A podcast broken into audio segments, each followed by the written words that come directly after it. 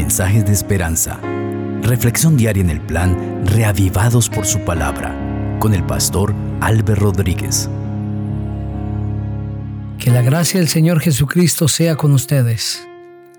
Hoy estudiaremos Hechos el capítulo 13. Pero vamos a pedir que el Señor nos dirija para poder entender su palabra. Padre de amor, Dios de toda misericordia, en esta hora invocamos tu nombre para darte gracias por la vida que nos das y por la oportunidad de acercarnos al texto sagrado para meditar en él. Háblanos, Señor, llena nuestro corazón de tu bendición. En el nombre maravilloso del Señor Jesucristo. Amén. Así dice la palabra de Dios. Había entonces en la iglesia que estaba en Antioquía profetas y maestros. Bernabé, Simón, el que se llama Níger, Lucio de Sirene, Manaem, el que se había criado junto con Herodes el tetrarca y Saulo. Ministrando estos al Señor y ayunando, dijo el Espíritu Santo, apartadme a Bernabé y a Saulo para la obra a que los he llamado. Entonces, habiendo ayunado y orado, les impusieron las manos y los despidieron. Ellos entonces, enviados por el Espíritu Santo, descendieron a Seleucia y de allí navegaron a Chipre. Al llegar a Salamina, anunciaron la palabra de Dios en las sinagogas de los judíos. Tenían también a Juan de ayudante. Habiendo atravesado toda la isla hasta Pafos, hallaron a cierto mago falso profeta judío llamado Bar Jesús, que estaba con el procónsul Sergio Paulo, varón prudente. Este, llamando a Bernabé y a Saulo, deseaba oír la palabra de Dios, pero lo resistía Elimas, el mago, pues así se traduce su nombre intentando apartar de la fe al procónsul. Entonces Saulo, que también es Pablo, lleno del Espíritu Santo, fijando en él los ojos, le dijo, lleno de todo engaño y de toda maldad, hijo del diablo, enemigo de toda justicia, ¿no cesarás de trastornar los caminos rectos del Señor? Ahora pues la mano del Señor está contra ti y quedarás ciego y no verás el sol por algún tiempo. Inmediatamente cayeron sobre él oscuridad y tinieblas, y andando alrededor buscaba quién lo condujera de la mano. Entonces el procónsul, viendo lo que había sucedido, creyó admirado de la doctrina del Señor. Habiendo zarpado de Pafos, Pablo y sus compañeros llegaron a Perge de Panfilia, pero Juan, apartándose de ellos, volvió a Jerusalén. Ellos pasando de Perge, llegaron a Antioquía de Pisidia y entraron en la sinagoga un sábado y se sentaron. Después de la lectura de la ley y de los profetas, los altos dignatarios de la sinagoga mandaron a decirles, Hermanos, si tenéis alguna palabra de exhortación para el pueblo, hablad. Entonces Pablo se levantó y hecha señal de silencio con la mano, dijo, Israelitas y los que teméis a Dios, oíd. El Dios de ese pueblo de Israel escogió a nuestros padres y enalteció al pueblo, siendo ellos extranjeros en tierra de Egipto, y con brazo levantado los sacó de ella. Por un tiempo como de cuarenta años lo soportó en el desierto, y habiendo destruido siete naciones en la tierra de Canaán, le dio en herencia su territorio. Después, como por cuatrocientos cincuenta años, le dio jueces hasta el profeta Samuel. Luego pidieron rey, y Dios le dio a Saúl, hijo de Cis, varón de la tribu de Benjamín, por cuarenta años. Quitado éste, les levantó por rey a David, de quien dio testimonio también diciendo, he hallado a David, hijo de Isaí, varón conforme mi corazón, quien hará todo lo que yo quiero. De la descendencia de éste, y conforme a la promesa, Dios levantó a Jesús por Salvador a Israel. Antes de su venida, predicó Juan el bautismo de arrepentimiento a todo el pueblo de Israel. Cuando Juan terminaba su carrera, dijo, ¿quién pensáis que soy?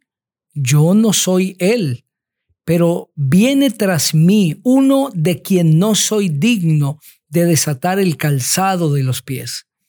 Hermanos, hijos del linaje de Abraham, y los que entre vosotros teméis a Dios, a vosotros es enviada la palabra de esta salvación, porque los habitantes de Jerusalén y sus gobernantes, que no conocían a Jesús ni las palabras de los profetas que se leen todos los sábados, las cumplieron al condenarlo, sin hallar en él causa alguna de muerte, pidieron a Pilato que se le matara.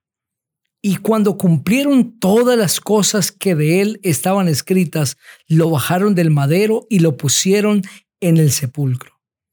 Pero Dios lo levantó de los muertos, y él se apareció durante muchos días a los que habían subido juntamente con él de Galilea a Jerusalén, los cuales ahora son sus testigos ante el pueblo.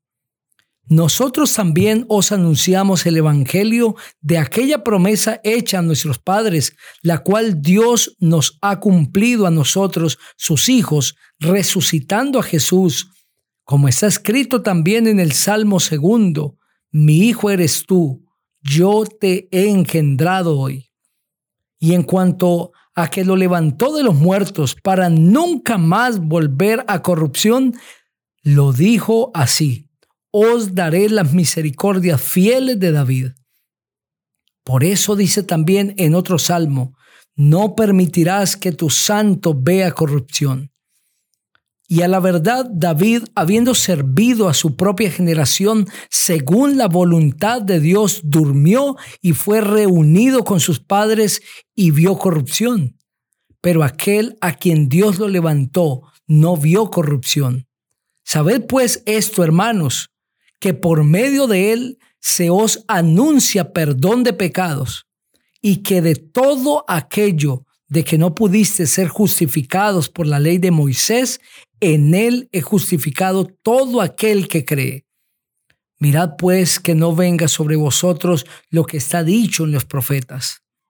Mirad menospreciadores, asombraos y desapareced, porque yo hago una obra en vuestros días, obra que no creeréis si alguien os la cuenta. Cuando salieron ellos de la sinagoga de los judíos, los gentiles les rogaron que el siguiente sábado les hablaran de esas cosas y despedida la congregación, muchos de los judíos y de los prosélitos piadosos siguieron a Pablo y a Bernabé, quienes hablándoles los persuadían a que perseveraran en la gracia de Dios. El siguiente sábado se juntó casi toda la ciudad para oír la palabra de Dios. Pero viendo los judíos la muchedumbre, se llenaron de celos y rebatían lo que Pablo decía, contradiciendo y blasfemando. Entonces Pablo y Bernabé, hablando con valentía, dijeron, a vosotros a la verdad era necesario que se os hablara primero la palabra de Dios, pero puesto que la desecháis y no os juzgáis dignos de la vida eterna, nos volveremos a los gentiles. Porque así nos ha mandado el Señor diciendo, te he puesto para luz de los gentiles, a fin de que seas para salvación hasta lo último de la tierra. Los gentiles, oyendo esto, se regocijaban y glorificaban la palabra del Señor y creyeron todos los que estaban ordenados para vida eterna. Y la palabra del Señor se difundía por toda aquella provincia. Pero los judíos instigaron a mujeres piadosas y distinguidas y a los principales de la ciudad y levantaron persecución contra Pablo y Bernabé y los expulsaron de sus límites. Ellos entonces, sacudiendo contra ellos el polvo de sus pies, llegaron a Iconio, y los discípulos estaban llenos de gozo y del Espíritu Santo. Amén. Ese precioso capítulo describe el comienzo del el Evangelio en Chipre y cómo en Antioquía la gracia del Señor abunda al ser predicado el Evangelio. El Evangelio en la iglesia cristiana se predicó en medio de ataques, de incredulidad, de envidia, de celo, de odio, que había despertado el enemigo incluso dentro de los líderes del pueblo de Israel líderes que habían sido llamados por el Señor a conducir al pueblo hacia el reino de los cielos, pero que dejaron que el enemigo minara su corazón y ahora ni siquiera la palabra de Dios les podía convencer sino que viendo evidencias del poder de Dios, se negaban a aceptar el mensaje divino y siempre buscaron apaciguar, silenciar la voz de los profetas, de los mensajeros del Señor. Y esto fue lo que sucedió en Antioquía de Pisidia. El apóstol Pablo llega allí con Bernabé para predicar el Evangelio. Y es interesante que el primer lugar que ellos predicaron fue la sinagoga judía querían que los líderes y todos los que se congregaban allí se convencieran de la divinidad, la resurrección y la ascensión del Señor Jesucristo, porque ese es el mensaje central del apóstol Pablo, presentar a Cristo, a ese Cristo maravilloso, crucificado, muerto, resucitado y que ascendió a los cielos y que está intercediendo por nosotros. Ese es el mensaje central. Pero los líderes rechazaron el mensaje. Aunque habían evidencias concretas sobre la divinidad de Cristo, despreciaron el mensaje. Y nos preguntaríamos por qué lo hicieron.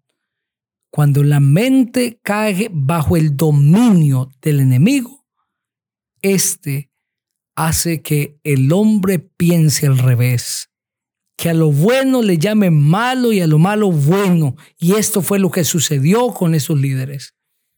Despreciaron el mensaje. Hicieron que se generara un alboroto en el pueblo y que los discípulos fueran sacados de este lugar. Hoy miles de personas siguen repitiendo la triste historia. Dios les habla a través de un medio, del otro, a través de sus siervos, pero no escuchan la voz de Dios. Su corazón está lleno de iniquidad, de maldad, de avaricia, de envidia, de orgullo. Tienen sueños, pero sueños solamente para este mundo, pero nunca sueñan con la vida eterna. Y cuando alguien les habla del reino venidero, no les interesa. El enemigo ha cegado su vida. Hoy el Señor te está hablando, querido amigo, y tú tienes que tomar la decisión.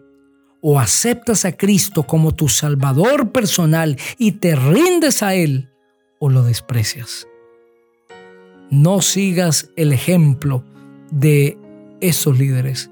Más bien sigue el ejemplo de muchos habitantes de la ciudad que, aunque los líderes despreciaron el mensaje, ellos lo aceptaron y creyeron. Cree en el Señor Jesucristo y serás salvo tú y tu casa. Quiero orar por ti en esta hora porque tengo la seguridad que tú estás creyendo en el Señor Jesús. Padre querido, gracias te damos por la vida. Gracias por todas tus bondades. Hemos meditado en tu preciosa palabra, Señor. Que cada amigo pueda llenarse del conocimiento de ella y pueda hoy, hoy, Señor, no mañana porque puede ser tarde, hoy aceptar a Cristo como su Salvador personal. En su nombre maravilloso oramos. Amén. El Señor te bendiga.